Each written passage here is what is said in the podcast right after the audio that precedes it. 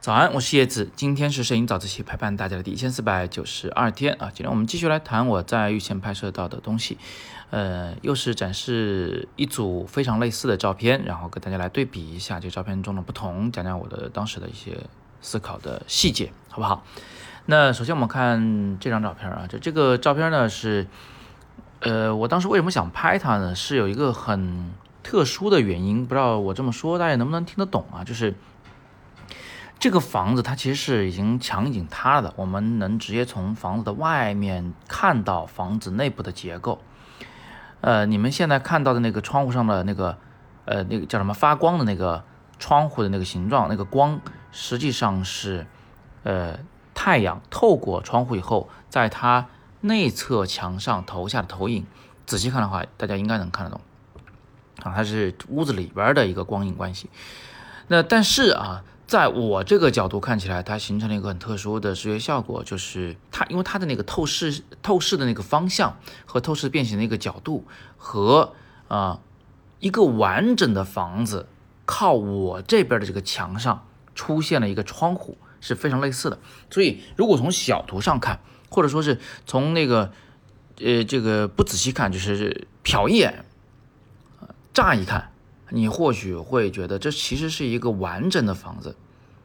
然后从房子里边，因为哎外边天黑了，里边点着灯，所以那个窗户上出现了房子里边的灯火的那个光线啊，但其实不是，其实是房子塌了啊，而且也不是晚上，是白天，呃，然后我们看到的实际上是阳光在内墙上投下的影子，而不是我这一侧还有一堵墙啊，墙上的。有窗户，窗户里边的光影啊，呃，你看我说的够乱的啊，就所以就比较担心大家能不能听懂。总之就是说，这房子看上去是一个完整的房子，但实际上它又是个，其实已经是一个破败不堪的房子了啊。它乍一眼看上去是个温馨的场景，因为蓝色里面带一点暖黄色的光嘛，但是实际上它又是一个非常惨败的一个场景。好，所以我想拍它就是这个原因啊。那我拍它呢，就是当然就是也做了很多的构图，做了很多尝试。啊，比如说啊，我给大家看的这个第一张照片啊，就是这么拍的。拍完以后呢，我做了一个调整，啊，就是你们现在看到第二张照片。这两张照片最大的区别是什么？最大的区别其实在那个地面那个雪的多少。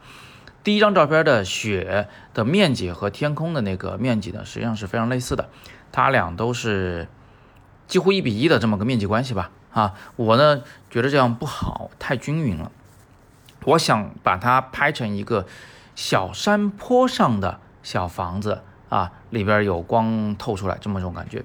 所以呢，我就拍了第二张照片。第二张照片呢，是你看，就是天空部分，其实几乎是没有什么面积上的变化，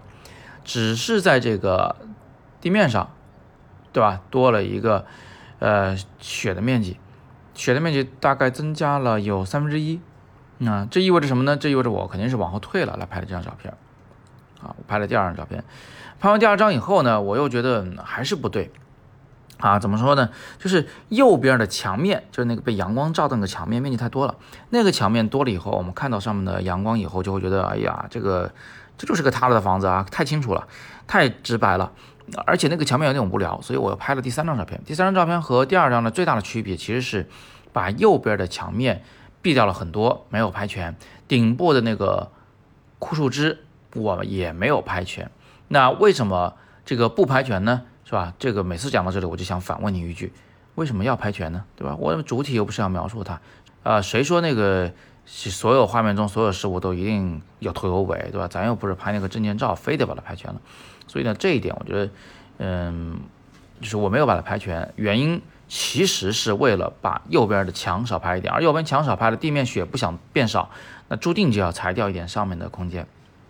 才能拍出来，所以这张照片是我相对比较满意的，因为房子偏上啊，所以它有点小山坡上的房子的感觉了，而且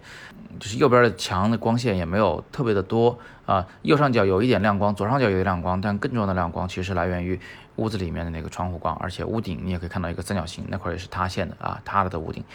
啊，所以这张是我最喜欢的照片。在走之前呢，我又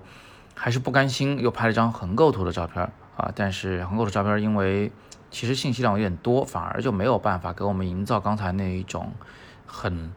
浪漫的，但是浪漫中又藏着一种悲惨的这么一种感觉了，所以我觉得横构图这张是尝试是以失败而告终，还是更喜欢第三张竖构图照片那些，好吧？那今天我们就简单的分享这么多啊，所以从这里大家是应该能够看出来，就是我们在构图的时候，实际上是非常非常精密的，非常非常呃细致的在考虑每一个物体它应该占多大的一个比重，它能营造什么样的一个视觉效果，哪些是多余的，哪些是应该拿进来的。嗯，那今天我们就简单的先分析这么多啊，还是那句话，更多摄影好课，请见阅读原文。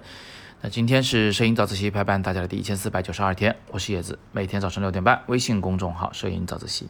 不见不散。